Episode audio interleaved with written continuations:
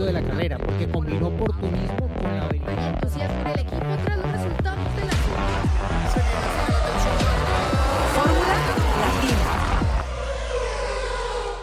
Formuleros, ¿cómo están? Bienvenidos a Fórmula Latina. Oficialmente arrancó la temporada 2022 de la Fórmula 1 y qué forma de hacerlo. Una nueva era ha comenzado en la máxima categoría con sorpresas, con buenas peleas en la pista, eh, con autos que jamás nos imaginábamos que iban a terminar en el top 10, con algunos retiros que también nos sorprendieron. Vamos a hablar muchísimo hoy de todo lo que ha sucedido este fin de semana en Bahrein. Eh, ya la ansiedad parece, no sé si ha bajado, o sea, al contrario, ¿no? Se nos aumentó porque estuvo tan bueno el fin de semana y entonces ahora viene otro, ¿no? Seguida este fin de semana que se corre en Jeddah, entonces no nos dejan respirar, no nos dejan descansar y con muchas preguntas y muchas dudas y muchos temas que resolver después de todo lo que ha sucedido en Bahrein. No sé a ustedes, a mí la verdad, obviamente no le deseas el retiro a nadie, pero me sorprendió que únicamente tres autos se hayan retirado al ¿Por qué lo digo? Porque al ser la primera carrera de la temporada con unos autos totalmente nuevos, la verdad es que yo sí esperaba que hubiera mucho más retiros. Desafortunadamente, para los que le van a, Red Bull, bueno, pues ya saben lo que sucedió con esas últimas vueltas.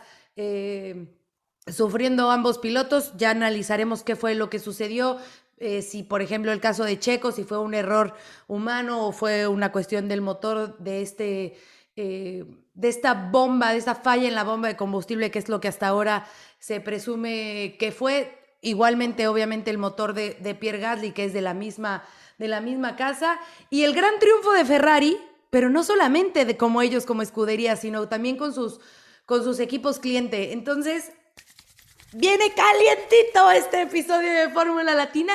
Y quería también eh, mencionar que muchísimos mensajes llegaron felicitando a Diego que se unió de nuevo a la transmisión con Juan Fosaroli, así que bueno, tenemos a nuestros dos representantes ahí carrera a carrera, así que felicidades chicos eh, por un año más en estas transmisiones. Y yo personalmente quería agradecerles a todos los que me han escrito eh, de mi bebé. En YouTube, muchísimos me han felicitado, así que gracias, gracias con todo el corazón.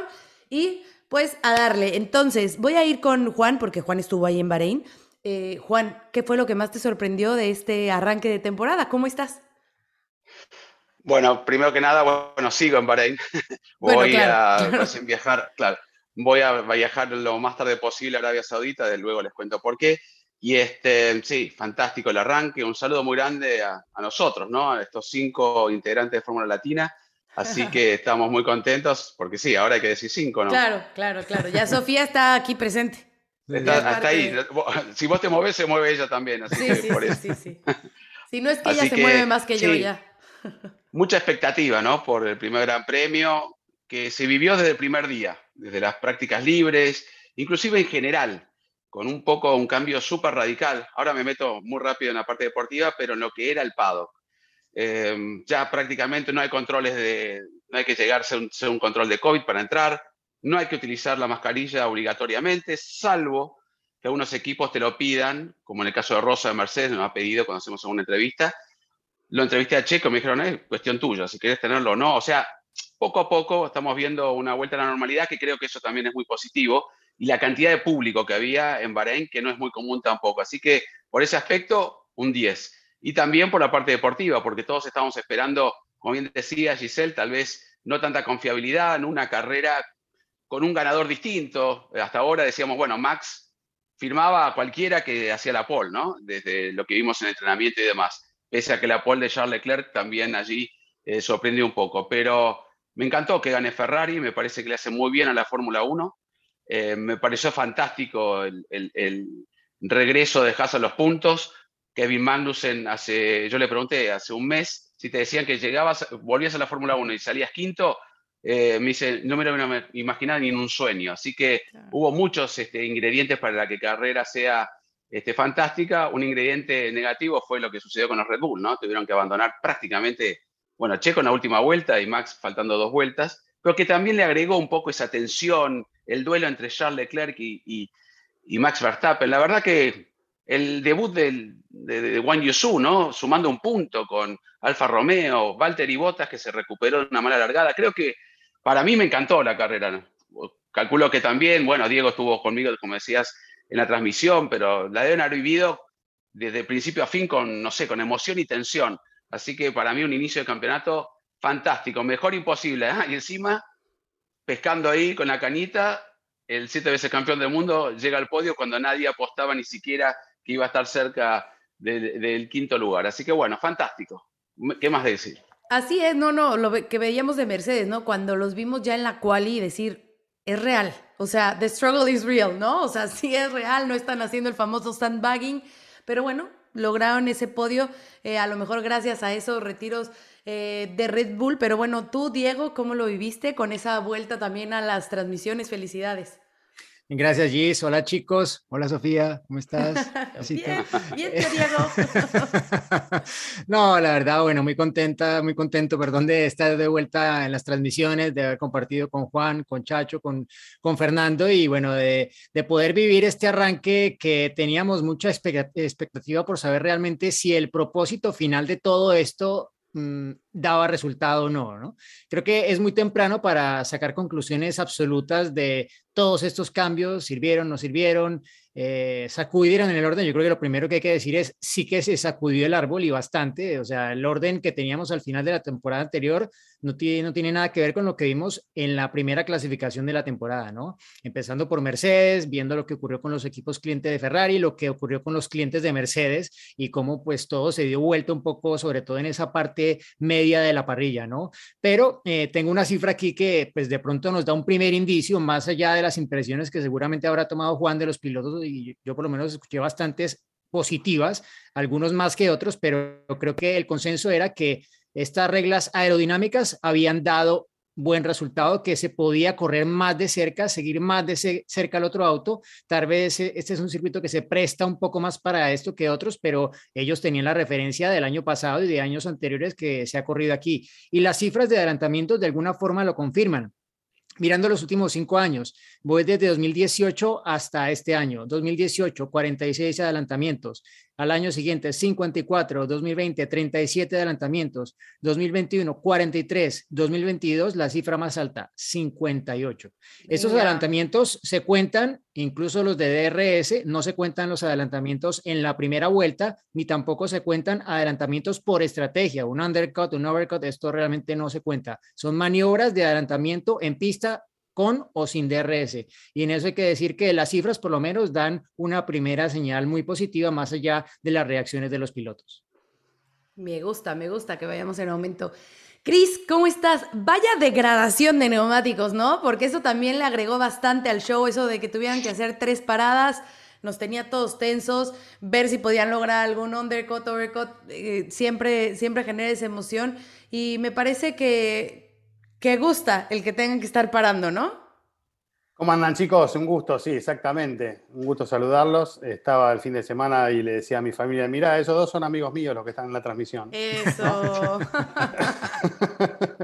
bueno, y todo, como ustedes saben, todo cambio drástico de reglamento genera un tiempo de adaptación, un tiempo de sacar conclusiones sobre la marcha. Las simulaciones ayudan un montón, pero la realidad muestra muchas veces otra cosa, como ha pasado con, las vibraciones en los test y cómo tal vez sigue sucediendo y lo hemos visto también en este fin de semana en la previa de lo que fue el Gran Premio. A poquito lo van resolviendo, pero también está el tema de los neumáticos, porque creo que ninguno tenía eh, muy claro cuántas paradas iban a hacer en el Gran Premio, porque tenían que ver realmente cuál iba a ser el rendimiento del neumático, aunque ya sabían que eh, trabajaba de otra manera, esta goma trabaja de otra manera, tiene otro desgaste, tiene otra temperatura, el circuito de Bahrein siempre fue abrasivo, pero eh, no hemos visto en las anteriores ediciones situaciones parecidas a las que vimos eh, este fin de semana que pasó, así que van descubriendo todo esto, van a comenzar a trabajar con las suspensiones para cuidar un poquito mejor el neumático, imaginamos eso, tratar de no perder mayor rendimiento. Y después, bueno, otra serie de situaciones que se fueron dando a lo largo del fin de semana, que algunas nos la imaginábamos, como el buen andar de Ferrari, que uno podía ya prever que estaban más firmes este año, eh, y sobre todo después de, lo que mostraron en clasificación. y, las sorpresas como la, debacle de McLaren, ¿no? El fin de semana triste de, de, McLaren que los va seguramente a hacer trabajar muchísimo para poder recuperar lo que habían logrado hasta el año pasado, hace tan poquito que los autos eran dentro de todo competitivos y parecía que le faltaba un pasito para estar metiéndose ahí en la discusión y ahora es como que se desmoronó todo el McLaren, ¿no? Con lo que he visto este fin de semana. Pero bueno, esto recién empieza, el campeonato es muy largo, hay circuitos que son muy diferentes y también hay situaciones que vamos a ir eh, desarrollando a lo largo de este Fórmula Latina, que eh, vamos a intentar, por ejemplo, ir descubriendo el porqué del rendimiento de los motores Ferrari, que tengo un datito por allí que me han pasado. A ver, a mí me encantaría empezar con ese tema de, Ferrari, ¿no? Porque, a ver, Charles Leclerc con un manejo excelso durante todo el fin de semana, esa batalla con Max Verstappen, bueno, batallas, porque fueron varias, la verdad es que eh, son de las cosas que por supuesto esperábamos. Y también ya se habla de un contrato, de una posible extensión de contrato de Carlos Sainz, que al parecer ya está hablado, ya está acordado, solo falta ponerlo en papel. Pero bueno, esta dupla de, los Carlos que ha venido trabajando en los últimos años y es mucho eh, la frase con la que han, eh, se, han se han pronunciado. después de este gran premio, ¿no? Todo el trabajo que llevan haciendo durante estos años en Ferrari para poder lograr estar en donde hasta ahora parece estar y como lo decíamos, no solamente en la escudería, sino todos sus equipos. Eh, ayuda, sorprende, eh, lo esperábamos. Yo creo que sobre todo de los equipos clientes, ¿no? Es lo que, lo que más eh, ha sorprendido. Pero a ver, Cris, ¿cuál es ese dato que traes? Ah, yo pensé que íbamos a jugar un poquito más con el suspenso, pero nada. Ah, bueno, juguemos, juguemos, qué suspenso. No, no, no, está en suspenso. Probablemente lo hayan hablado este fin de semana, pero me ha llegado una información de alguien que sabe muchísimo de esto, muchísimo de esto, que no está en el paddock, este, pero, pero que entiende mucho de motores, se ha dedicado a eso toda su vida y, y tiene muchos contactos y la explicación que me da el rendimiento del motor Ferrari está relacionado con el nuevo combustible este combustible que tiene ese 10% ¿no? biodegradable que de a poquito se va incorporando más, que lo que genera es que el combustible trabaje una temperatura menor, tenga menor temperatura y esto les haya permitido a Ferrari trabajar en la compresión, aumentar la compresión del motor de combustión y lograr recuperar esos 20 caballos de potencia que ellos ya tenían pero al ser el combustible anterior de otras características y al trabajar con más temperatura no los podían utilizar y tenían que bajar la compresión para no tener problemas con el motor. Este combustible le ha permitido a Ferrari subir la compresión nuevamente, recuperar esos 20 caballos y poder trabajar en ese sentido mucho mejor y eso es lo que está reflejando el equipo de Maranello y además todos los equipos clientes que tienen sus motores. Un dato que me interesó mucho, me parece que, es muy probable que venga por ahí la mano y a estar, a estar atentos, ¿no? porque es una situación que evidentemente no ha beneficiado a los otros proveedores de motores, que han tenido otras complicaciones, tal vez con este combustible o con otras cosas, pero a Ferrari el tema clave parece ser este. ¿Y el combustible es? Shell. ¿Ah? Bueno, amigos. ¿eh? exactamente. Pero eh, la clave está en, este 10% ¿no? que se ha, aumentado esta temporada de, biocombustible. Em, hablando de Ferrari, ¿no? Que decía Giselle. bueno, estamos todos sorprendidos. Sí. Te puedo hacer un paréntesis solo porque me acuerdo que alguien nos preguntó hace tiempo que si el combustible era el mismo para todos. Y bueno, solo aclarar que eh, cada fabricante de motor tiene su propio fabricante de combustibles y proveedor de lubricantes, ¿no?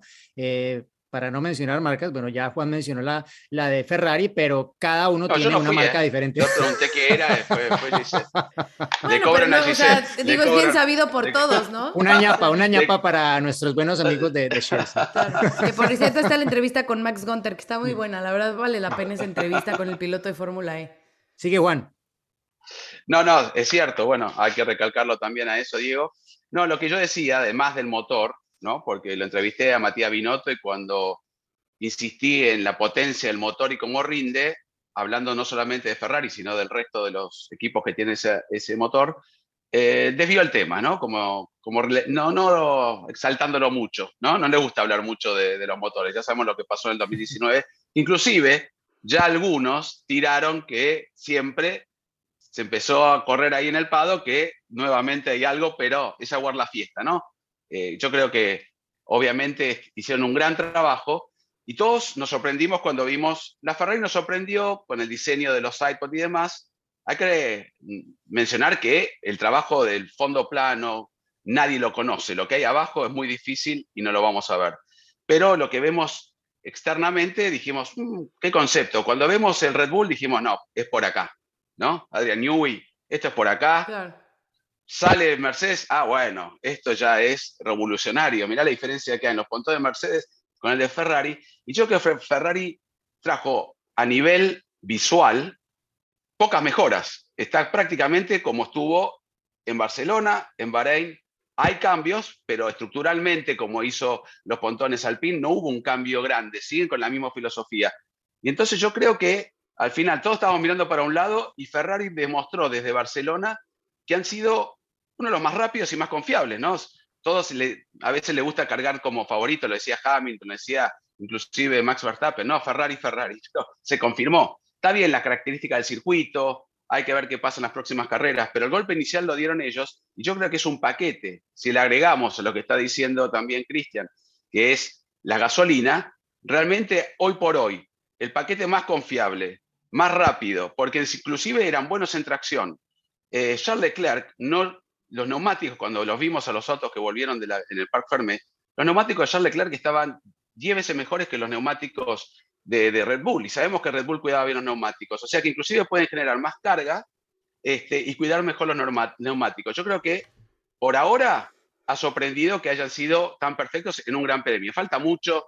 Red Bull va a mejorar, va a solucionar los problemas. Mercedes seguramente con un potencial que tal vez que lo, lo, lo descifren y sea el auto más rápido en un par de carreras. Pero hasta hoy yo creo que el paquete en general de Ferrari, incluyendo el piloto, porque Charles Leclerc, según Carlos Sainz, realmente estuvo todo el fin de semana cambiando estilo de conducción y encontrándole la vuelta y Carlos haciéndose responsable que le falta una décima o dos décimas, este, un poco enojado, ¿no? En el no enojado, pero un poco de mal humor, este, pese al 1 y 2 de Ferrari. Así que yo creo que, simplemente para cerrar lo de Ferrari, hoy por hoy para mí han sido los más fuertes en todos los aspectos. Y ojo que Jeddah es, es circuito de motor, ¿eh? Ojo. Sí, pero, pero yo, yo para hilar, antes de pasar a Yeda, para hilar lo que mencionaba Cris y lo que complementaba Juan, eh, Estamos de acuerdo, o sea, es un paquete y además eso incluye al piloto, que como lo mencionaste, me gustó mucho la palabra excelso Charles Leclerc, ¿no? Es que realmente eh, el que corrió como un campeón en ese duelo con, con Verstappen, me parece, fue más Leclerc que, Verstappen, que se vio un poco desesperado, más allá de los problemas que, que tuvo, que, que ya entraremos en ese tema, pero eh, hilando ambas cosas, diría que el batacazo duro de Ferrari llegó en la Q1, fue como que ¡pum! 1-2 de Ferrari en Q1 y arriba todos los motores Ferrari, ¿sí? Y es como, bueno, esto ya, esto ya asusta y parece que es real. Y luego, bueno, lo fueron confirmando.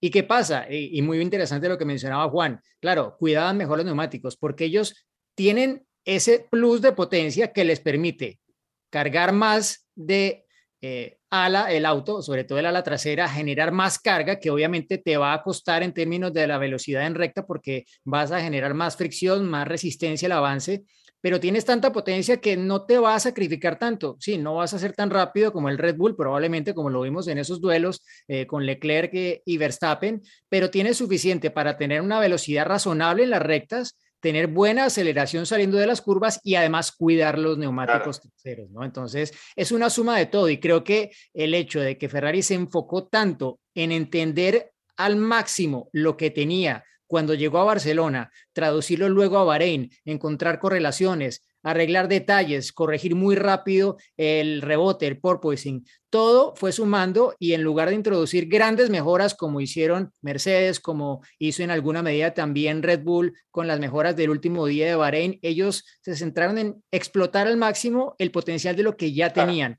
Claro, tienen más tirón de pronto a mediano o largo plazo. Eh, los otros, ¿no? Porque ya vienen adelantados en esa primera gran mejora, pero era muy importante esa primera carrera porque te marca un poco ya la moral del equipo enfrentando el resto de la temporada. Ya sé cuánto que Ferrari no ha arrancado un mundial liderando eh, desde 2018 con Sebastián Vettel, pero con 1-2 hay que remontarnos más de una década atrás para encontrar un arranque tan bueno de la escudería Ferrari que además nunca había sumado tantos puntos en la primera carrera del año porque se quedaron con absolutamente todo, aparte con el piloto del día para Charles Leclerc, merecidísimo. Mm. Yo quiero agregar algo. ¿Puedo agregar algo? ¿Puedo agregar algo? Un segundito, algo para sumar a lo que decían ustedes dos, eh, que está relacionado con un, error que se comete muy fácilmente. Eh, cuando uno toma la planilla de las velocidades finales, ¿no? Y dice, wow, mirá, este le gana al otro y este va más rápido que el otro.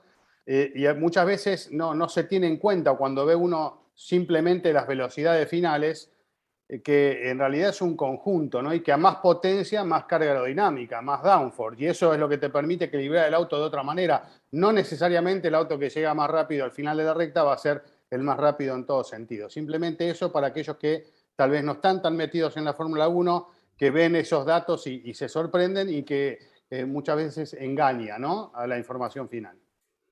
No, la mira muy cortito cuando entrevisté a Charles Leclerc, le dije, sos muy egoísta, y se sorprendió. Le digo, porque no dejaste nada para nadie, ¿no? Como bien dijo Diego, vuelta rápida, Paul, victoria y encima piloto del día, se llevó todo. me dice, si ser egoísta es eso, quiero serlo, aunque no soy una persona egoísta, siempre me gusta compartir, pero me refiero a que sí, ha sido brillante lo de Leclerc. Eh, no hay que exagerar, uy, uy, ahora lo enaltecen, pero con las luchas de, con Max también, inteligente, eh, C para que tener DRS y poder superarlo, eh, sacarle una diferencia en el sector 2, que es que, que mejor iba la Ferrari. Eh, como bien decía Diego, Max mucho más desesperado, llevando el auto al límite todo el tiempo, y Charles iba como en un carril, la verdad que... Pero bueno.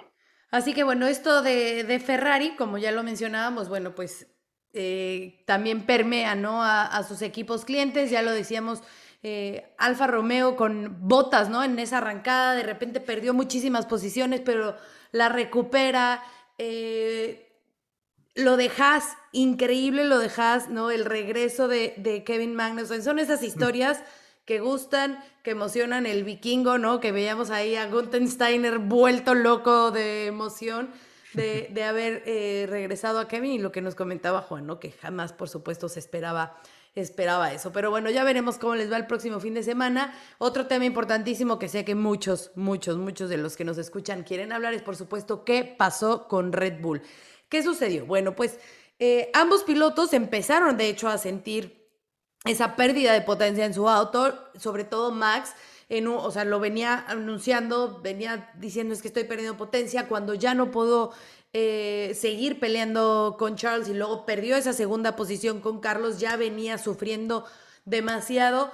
Eh, se retira eh, el auto y después viene la parte de Checo, ¿no? Entonces le dicen a Checo, por favor aguanta, o sea, abre los brazos, los hombros, o sea, defiéndete como puedas ante Luis, que era lo que venía ah, haciendo Checo, pero desgraciadamente también pierde el motor, eh, se, le, se le detiene, se le bloquean los neumáticos traseros y es cuando hace ese trompo, así que digamos que fue consecuencia de ese problema que él tuvo, como les decía, que por ahora lo que ha anunciado la escudería es que fue un problema con la, con la bomba de combustible en ambos autos y eh, rectificar, ¿no? Porque muchos decían es que Checo se equivocó con ese trompo, no fue error de Checo, incluso si se dan cuenta, si hubiera sido un trompo error de él, en ese momento que trompea, bueno, intenta regresar a la pista, ya ni siquiera pudo eh, volver porque ahí ya, ya se queda el auto, entonces sí, eh, aclarar esa parte, obviamente desafortunado para, para Red Bull y para ellos también como, como motoristas, ¿no? Porque el auto de Pierre Gasly, o sea, tres de cuatro autos quedan fuera de la competencia, el único que logra clasificar es el el auto de Yuki Tsunoda. Eh, mucho que trabajar, mucha tarea que tienen esta semana en, Red Bull para, para, mejorar. Ya alguien lo mencionaba, creo que fue Diego, por supuesto que, que van a resolver esos problemas, tienen muy poco tiempo eh, para hacerlo, pero sí nos demostraron, ¿no? Sabiendo que la fiabilidad es lo más importante en Fórmula 1 y que de nada sirve todo el esfuerzo que hagas si al final no clasificas, pero sí nos demostraron que tienen un auto también competitivo y que va a dar pelea durante, durante la temporada. Sí, yo creo que, pues para entrar rápidamente en los problemas que tuvo Verstappen, más allá del que causó el retiro, que pienso todavía está por esclarecerse completamente, porque también el rumor que sonaba en Radio Pado, Juan, y me confirmarás, es que simplemente se quedaron sin combustible. ¿no? Está claro, está claro que, que no estaba llegando combustible al motor, está claro, pero es que si no había o es que no estaba llegando, ¿no? Algunos dicen que todavía quedaba combustible en el tanque del auto de Verstappen, que había 13 kilos de combustible. Bueno, creo que el equipo es el que tendrá que salir a confirmar exactamente cuál fue eh, la razón, si es que quieren hacerlo, ¿no? Porque bien pueden creo que no. barrer debajo del tapete, barrer debajo del tapete y ya viene ya y se nos olvida. Exacto, sí, desde que no vuelva a pasar, claro, ¿no? Porque sí, sí, bueno, sí, perdón, Chris. Un segundo, un segundo y te dejo continuar. Eh, simplemente que en el automovilismo es muy común, en toda la categoría del mundo, eh, echarle la culpa al elemento que, del cual vos no tenés responsabilidad. Al fierro. Sabemos que las bombas de, de, nafta, de combustible, son provistas ahora por un proveedor genérico para todo el mundo. ¿no? Magneti Marelli. Magneti Marelli y Bosch, ¿no? De acuerdo a, para qué uses la, la bomba. Y y es, y es, muy fácil para un equipo decir, no, es culpa de esto, que no tienes, vos no sos, responsable. La mejor forma. Algunos, algunos ya dijeron, Magnetti Marelli es italiano y está con Ferrari de hace 200 años. La mejor forma. Eh, vos dijiste la bomba, la bomba la tiran para ver si. Sí, la mejor forma es decir, fue un problema de presión de combustible. Ahí ya no están diciendo ni siquiera que es la bomba. Y claro, tampoco están diciendo que fue un problema del combustible, porque eso ya va con un sponsor, un socio técnico del equipo. No fue un problema eh, de onda con los cálculos, con, con el equipo, alguien que falló en el cálculo de X o Y. Claro, de mayor consumo.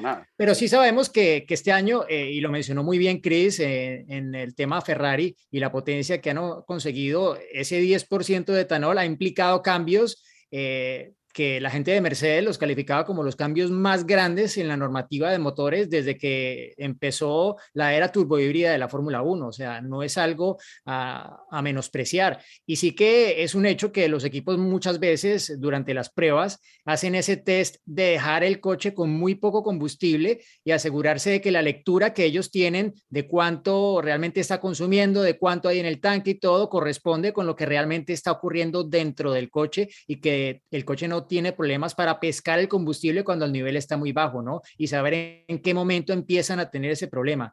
No sé si Red Bull llegó a hacer esa prueba. Es normal que alguna vez salte la bandera roja en los test porque alguno de los equipos estaba efectuando esta prueba y esto no me lo estoy inventando, es usual y ha pasado muchas veces y es un procedimiento normal con un coche nuevo. No vi si Red Bull lo hizo en algún momento con, con el RB18, más allá de las pruebas que múltiples eh, lista de tareas que, tenían para un coche que realmente pues es eh, de lo más nuevo en mucho tiempo y en diferentes aspectos, ¿no? No solamente en la aerodinámica y las ruedas de 18 pulgadas. Así que, bueno, fue parte de lo que contribuyó a la debacle de Red Bull en la parte final de la carrera, más allá de los problemas de recalentamiento de los trenos que estaba teniendo Max Verstappen, un poco producto de estar en la estela de, de Charles Leclerc y el problema que aparentemente la parada de boxes. sí, que de alguna forma se desacomodó un brazo de, de, la dirección y esto generó esa situación que describía Max como un volante pesado, que era difícil de girar y que obviamente pues no le permitía rendir al 100%. Oye, ¿qué tal los mensajes de eh, Max saliendo de los pits? es la última vez que le vuelvo a hacer caso.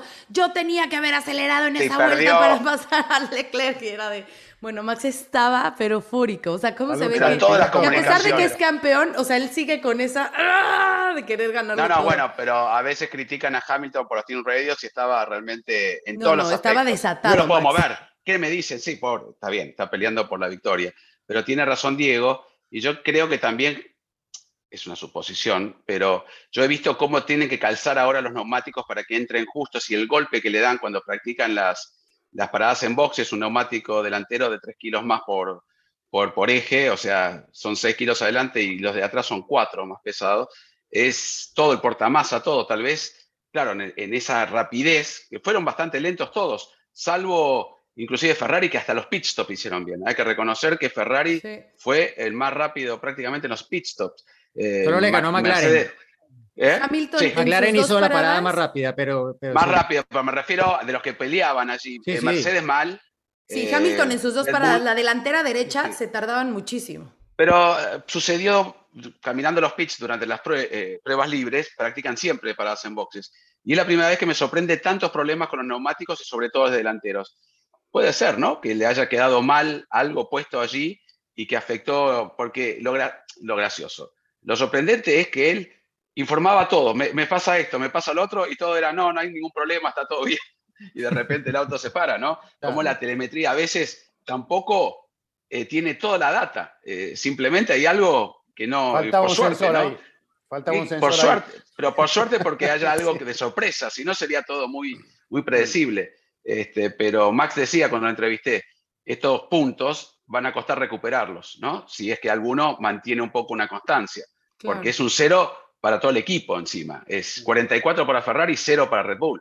Tercero en el campeonato Haas, le va a durar nada, una carrera tal vez, pero comenzar el campeonato siendo terceros en el constructores es algo fantástico. Bueno, ¿les parece si escuchamos una de sus preguntas? Porque viene otro tema que también nos va a dar mucho de qué hablar. Hola, ¿cómo están? Saludos, mi nombre es Carlos, soy venezolano y mi pregunta es, ¿qué pasó con McLaren? Muchas gracias. Carlos, ¿cómo te va? Eh, gracias por tu pregunta. La verdad es que específicamente ellos sabrán cuál es el área que tienen que trabajar para mejorar, pero lo que podemos decir y, concluir después de lo que vimos en Bahrein es que han logrado un auto que no funciona, ¿no? Claramente el auto no está bien eh, eh, en todo aspecto y bueno, van a tener que trabajar mucho para poder recuperarlo, lo que les va a quitar tiempo de trabajar en otras áreas, ¿no? Como otros equipos que ya saben que el auto funciona, empiezan a concentrarse en mejorarlo y en los pequeños detalles. Bueno, claramente McLaren no ha construido un buen auto de acuerdo a este reglamento y, se han vuelto locos en los test y sobre todo a lo largo de todo el fin de semana, ¿no? Evidentemente allí es uno de los puntos que no les permite aprovechar tal vez las virtudes del motor Mercedes y otras cuestiones. Es un auto que no nació bien eso también pasa en el automovilismo, a pesar de los grandes presupuestos y de la cantidad de ingenieros ¿no? que tiene el equipo. Bueno, no nació bien a partir de Bahrein, porque en Barcelona todos estamos hablando que McLaren estaba tercero, los mismos pilotos no, nombraban. Eh, no tenía porpoising, habían, claro, habían hecho una solución en el fondo plano que algunos copiaron con cortes y ya estaba solucionado todo y llegaron a Bahrein con problemas en los frenos. Yo creo que eh, a veces, ¿no? Una mejora este, se dan unos pasos hacia atrás. Y así, claro, van para adelante. Si le agregamos para mí, y obviamente Diego va, a aportar lo suyo, para mí igualmente hay un problema, no un problema, pero hay algo en la unidad de potencia porque afectó a todos los autos que terminaron últimos. Aston Martin desapareció, eh, Williams, tal vez anduvo un poco mejor, pero me refiero a que equipos como Aston Martin y McLaren, con la misma motorización de Mercedes, estaban más atrás es un conjunto de cosas, pero el de McLaren ha sido más notorio, porque estaban bien en Barcelona, llegaron con problemas de frenos a Bahrein y desaparecieron el fin de semana de carrera, en la misma pista inclusive. Sí, yo, yo estuve viendo la cámara a bordo en carrera de Lando Norris y bueno, aparte de que estaba increíblemente frustrado diciendo, es que ya este es mi ritmo, punto. Eh, el, ¿Qué quieres que te diga? El coche hace de todo, se va de frente, se va de cola, no hace nada bien. Eh, y lo que más me llamó la atención es que eh, ustedes ven, sobre todo, lo bueno de las carreras nocturnas es que nos dejan ver un poquito más de lo que se ve en el volante, ¿no? Todas las informaciones que tienen allí. Y parte de lo que me llamó la atención es que en el caso de Norris, realmente muy poco usaba la batería, o sea, no llegaba ni siquiera a gastar la mitad de la batería en ninguna vuelta, ni siquiera cuando estaba en algún duelo por posición, o sea, señal de que tampoco estaba empujando el motor, eh, diferente a lo que veía, por ejemplo, eh, en Leclerc, ¿no? Que es que a duras penas llegaba Leclerc a tener la mitad de la batería cargada en alguna vuelta porque es que iba empujando de principio a fin en la carrera, incluso más cuando estaba con Verstappen, que se quejaba de que es que no tenía suficiente carga para defenderse. Entonces, eh, yo creo que eso muestra un poco que ellos se tomaron esa carrera como, bueno, a cruzar la meta, sobrevivir, porque es que cuando ya tú comprometes la refrigeración de los frenos, eh, tratando de ayudarla para poder llegar al final de la carrera, porque si lo sobrecalientas, pues no, simplemente no llegas al final. Y eso tiene implicaciones aerodinámicas que afectan el balance del coche, ¿no? Entonces, no es solamente que no funcionen los frenos, es que eso ya de por sí daña toda la aerodinámica de ahí hacia atrás y es parte de los problemas que están teniendo, aparte en un circuito que se sabe que castiga bastante los frenos, no que Jeddah vaya a ser menos, pero probablemente es uno de los circuitos que más exige el sistema de frenos y es justamente donde de momento se encontraron ese primer talón de Aquiles en McLaren. Oigan, y antes de que se me olvide, una de las ventajas de que hayan eh, quedado mejor clasificados eh, equipos que no lo hicieron la temporada pasada fue Grid Rival, porque por supuesto son esos equipos y esos pilotos que estaban baratos y que los metías en tu equipo y ahora sí sumaron Toma. buenos puntos. No sé cómo les fue, yo hice mal. 914. Pésimo, pésimo. Tuve a Pierre Gasly, que fue mi único, pues sí, eh, mi, mi retiro, pero tenía yo a Ferrari como equipo, tenía a Carlos Sainz, entonces muy bien. Schumacher y Albon, esa es por ahora mi alineación. Entonces, pues Mick obviamente me ayudó bastante, pero seguro que el que haya puesto a Kevin Magnussen, bueno, ya me No. imagino la volada que No quieres, que, no quieres creer lo que hice. Tenía A a ver. Mick Schumacher y lo cambié, perdón, tenía a Magnussen y a última hora no sé a qué, en qué momento tuve la brillante idea de cambiarlo por, por Mick Schumacher. O sea, a los dos en la pilotos y lógica- no. En la lógica, yo también por eso escogí a Mick, porque dije, a ver, Kevin no, no ha corrido, conoce mejor el auto Mick. Pues sí, era lo Sí, yo dije, le va a pasar la típica de Haas en la Eh, primera carrera. Va muy bien y algo pasa y todo es eh, eh, tristeza y lágrimas, ¿no? Mira, yo tenía, claro, yo tenía a Verstappen y allí ya se me, se me dañó todo porque sí tenía Bottas, tenía a Mick Schumacher, tenía a Alonso, pero claro, el retiro de Verstappen me, me dañó las cuentas. Hice 924, pero bueno, hay algunas, hay que yo, algunas, ¿eh? algunas chicas que eh, hicieron, hay una chica que hizo 1200 puntos. Nanis. Nanis Medrano y Raupen 17 están en, en primer lugar. Ambos Mira. hicieron 1200 Porque por- le puntos. pusieron Leclerc. Oh, híjole, Las a chicas ver, ponen a Leclerc. No. a Leclerc. A ver, te voy a decir. Pero sí, no tenía nada, Nat. Sainz, ¿Y a Sainz, Magnussen o Leclerc, no? Tsunoda, Magnussen, Bottas y Ferrari. Qué buena alineación. Muy bien. Y Nanis mal, tenía a Leclerc, Bottas, Sainz, Magnussen y Tsunoda, ah, pues, y Ferrari, sí. Entonces, Claro. eh, pues los que no se han unido a Grid Rival todavía se pueden unir para que le entren a la competencia, ganen puntos y se lleven su premio al final. El link lo hemos compartido en redes, también está aquí en la descripción. Únanse a nuestro fantasy y jueguen contra nosotros. Eh, Chris, ibas a dar tus puntos antes de irnos a la siguiente No, pregunta. no, mejor no. Vamos a la siguiente pregunta. Sí, sí, no la perdamos- siguiente el pregunta. No perdamos tiempo con los puntos, no perdamos tiempo. Vamos a escuchar otra pregunta. Y menos con lo de dos cifras. Hola, mi nombre es Johan, eh, vivo en Ciudad de México, pero soy de Colombia. Quisiera preguntar de qué depende la tracción en la salida de las curvas eh, en un Fórmula 1, ya que vimos que eh, los Red Bull eran muy rápidos, pero no traccionaban igual de bien que los Ferraris. Gracias. Bueno, Johan, gracias por tu pregunta. Un saludo, compatriota, hasta México. Y bueno, eh, lo comentamos antes, ¿no? En torno a las eh, diferentes configuraciones que pudieron adoptar Red Bull y Ferrari, ¿no? Eh, la tracción saliendo de las curvas depende no solamente de cuánta potencia apliques, de cómo sea la entrega de potencia en ese mapa de la relación de lo que pasa en el pedal y lo que realmente abre en el motor y cómo se genera pues toda esa transferencia de, de la potencia hacia el piso luego, producto, uno, de qué tanto agarre tengas, de cuántos caballos realmente puedes poner en el piso porque el agarre en los neumáticos traseros lo permite, pero también apoyado por la aerodinámica. Si tienes más a la trasera, pues probablemente vas a tener mejor tracción, pero te va a penalizar en las rectas, ¿no? Y lo contrario, si quitas ala, probablemente irás más rápido en las rectas, pero te costará más transferir la potencia saliendo de las curvas, sobre todo las curvas de mediana y baja velocidad. Es un poco eh, cómo funciona, más allá de que obviamente el manejo cuenta, ¿no? Porque ya no hay control de tracción. Antes, pues el control de tracción solucionaba este tema para el piloto, simplemente pisaba fondo y chao, pero ya no existe y ahora es el piloto que tiene que gestionar, sobre todo en estas unidades de potencia turbohíbridas que cada vez son, digamos, lo más manejables, pero en un principio la característica que notaron todos los pilotos era que era brutal la aceleración apenas tocabas el acelerador. Muy bien. Eh, para la próxima semana, lo decíamos, hay Gran Premio también, se corre en Jeddah. ¿Qué podemos esperar para este circuito que, como lo decíamos, es un circuito rápido de motor, un callejero y eh, que esperemos que ahora sí ya esté al 100%, ¿no, Juan? Sí, eh, bueno, hubo unas modificaciones en la última curva, se sacó una tribuna para poder hacer un poco más una vía de escape, eh, con unos Le cambios más en la corrieron, pista. le Claro. corrieron el muro a Max en la última curva. sí, sí, ¿Se sí. acuerdan? Agrandaron para que pueda pasar, para que ¿Qué pueda pasar vuelta venía haciendo, eh?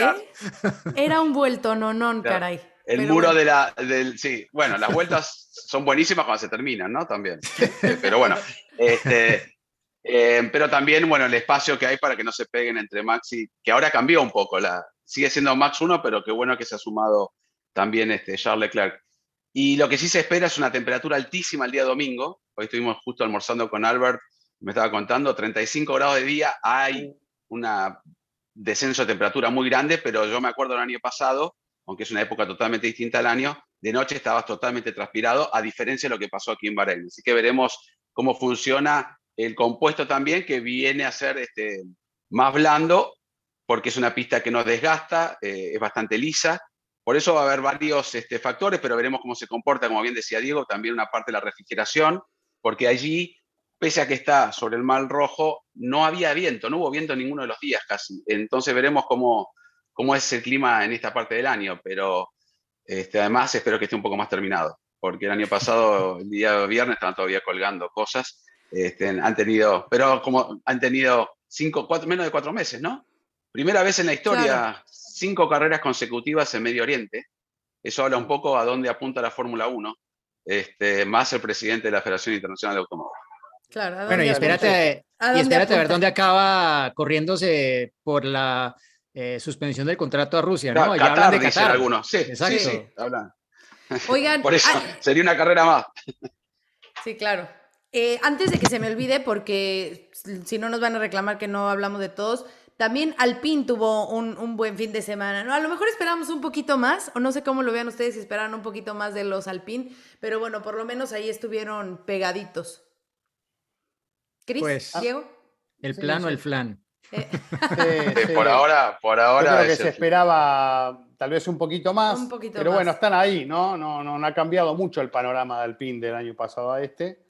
Eh, veremos cómo desarrollan el, año y si pueden arrimar un poquito más, como en algún momento y en alguna sesión mostraron, ¿no? Así que bueno, la expectativa, sobre todo de, españoles y franceses, de estar ahí un poquito más cerquita con sus pilotos. ¿eh? Y, volviendo a lo que hablábamos de, de IEDA y de lo que viene para este próximo fin de semana. Lo habíamos dicho antes de la fecha inicial del año pasado, circuito de alto riesgo, eh, hay que entenderlo como tal, curvas ciegas, muy veloces, pueden haber golpes fuertes, así que hay que estar muy atento a lo que pasa allí. Evidentemente forma parte de lo que es el automovilismo esto, pero no todos lo entienden de la misma manera cuando vienen los accidentes. Así que eh, a, prepararse para, para un fin de semana con mucha atención sobre todo, ¿no? Cada vez que un piloto encare una de estas curvas tan rápidas. Bueno, chicos, ¿quién tiene la anécdota de hoy? ¿Quién entra al anecdotario?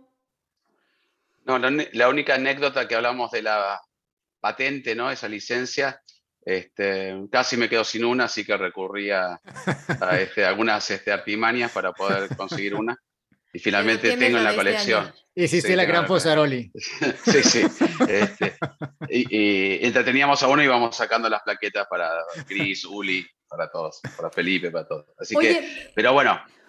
Yo te iba a preguntar, Juan, eh, porque hace, hace algunos años, hace algunos años cuando yo este, cubría la Fórmula 1 race by race, no me dejaban o no te dejaban hacer los videos como los que tú estás, has estado compartiendo en redes sociales, que me parecen súper interesantes porque cuentas como todo tu recorrido de cómo entras al circuito, el media center, bla, bla, bla. Entonces, entiendo que ya está permitido que se pueda subir eso a redes sociales y me gusta, ¿eh? Para que sigan a Juan.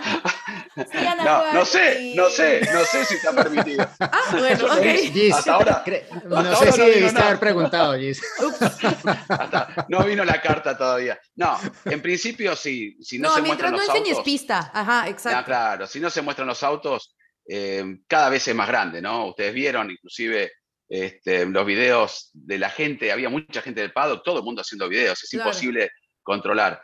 Y más si uno, bueno, pertenece a la cadena que tiene los derechos, no, no, no, no sucede nada. Este, pero no, nunca hice un video con nosotros en Movimiento de los Boxes porque no, no, no, eso sí está prohibidísimo. Lo, lo, lo, han hecho, eh, fotos sí, entonces yo me evito, pero mostrar un poco el entorno de lo que se vive y demás, creo que aparte es un win-win para la categoría, exacto. A ver, te voy a decir algo, Juan. Los coches los podemos ver, o sea, prendemos la tele y los vemos. Pero lo que tú nos enseñas, eso es el tipo de cosa, el media center y así, la gente, o sea, nosotros venimos y hablamos del media center. Voy a enseñar un poco más. Sí. ¿Hasta dónde tengo límites? enséñanos, enséñanos. Hasta la cocina. hasta dónde te metes en la próxima. No, una anécdota que no es anécdota, pero que es algo curioso. Este, uno considera que si hay una carrera back-to-back, la gente el lunes desaparece de Bahrein y se van todos a Arabia Saudita. Pero cuando empieza a hablar con todo el mundo, o algunos no van, que es común, varios cadenas europeas van directamente a Australia, o algunos se quedan hasta el miércoles allí, ¿no? Entonces, bueno, la pregunta del millón, ¿por qué? Y bueno, porque no venden alcohol. Eh, pero es, serio, eh, eh, no es que todos los que van ni a una cervecita. ni una cerveza, nada. Entonces, me pasa a mí que no tomo casi nunca, pero una cerveza tomo, pero vas a un país donde está prohibido y, te empieza a agarrar ganas de tomar una cerveza fría, porque más hace calor. Entonces, mucha gente prefiere quedarse hasta aquí el miércoles temprano, llegar el miércoles, ya que la actividad oficial empieza el viernes ahora, no el jueves entonces, para evitar quedarse un día más en Jeddah, que también tiene otras restricciones, es un poco más cerrado de lo que es Bahrein. Entonces, bueno, no es parte de una anécdota, pero lo que voy es algo curioso de que es todo el mundo que, ah, ¿cuándo te vas? No, miércoles, jueves a la mañana. Jueves. Si pudiera, jueves a la mañana, claro. Eh, entonces, este, y quiero agregar eso, y, para cerrar porque, porque tengo muchos compromisos, nada. Eh, esta nueva modalidad de, de hacer todo el viernes a la mañana me parece que que no, no, no resultó.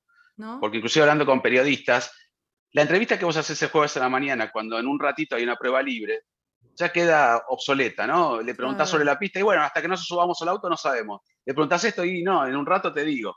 En cambio, antes, el jueves, por lo menos podías tener un previo que podías publicar, ¿no? Eh, hacer una entrevista un rato antes que salgan a la pista tiene más validez la del final del día tendrían que hablar después de la, de la, práctica, no antes. Sí. Eh, claro. Porque. Que las prácticas en la mañana y la sesión de medios en la tarde. Claro, y Max, Max dijo: Yo tengo que venir igual los jueves al circuito. De la misma manera. Lo único que los viernes me tengo que levantar más temprano porque tengo que venir a la conferencia de prensa. Como las carreras aquí se corren un poco más tarde y en Jeddah más tarde aún, al final se está todo el día en el circuito. ¿Y qué van a hacer con las europeas que son a las 10 de la mañana las prácticas? Por eso, no sé, me parece que a veces cambian para algo que no, para mí no resultó y fue un común denominador. Pero bueno, era eso simplemente. Sí, una cosa, solo aclarar que, que, la práctica uno más temprana de toda la temporada va a ser a las 12 del mediodía. Claro, ah, sí, sí, mucho más tarde. Sigue, se conserva, pero por lo menos a mí sí me hizo falta el jueves de reacciones de, la gente previa. O sea, fue como un día, a ver, yo estaba esperando que me inundaran con noticias. no pasó nada, o sea, como que no hay fórmula este fin de semana. Sí, sí, sí, fue extraño, pero bueno, es parte de toda esta adaptación y por lo menos que ya se está abriendo, como nos cuenta Juan, y que ya están siendo más accesibles. Pero bueno, chicos, eh, hay bonus de preguntas esta semana, así que no se lo pierdan. Eh, por si tienen más dudas, que nos sigan enviando durante toda la semana sus preguntas porque las seguimos respondiendo y nos vemos la otra semana después del Gran Premio de Jeddah. Bye, gracias. Suscríbanse. Shukran. De la carrera porque combinó oportunismo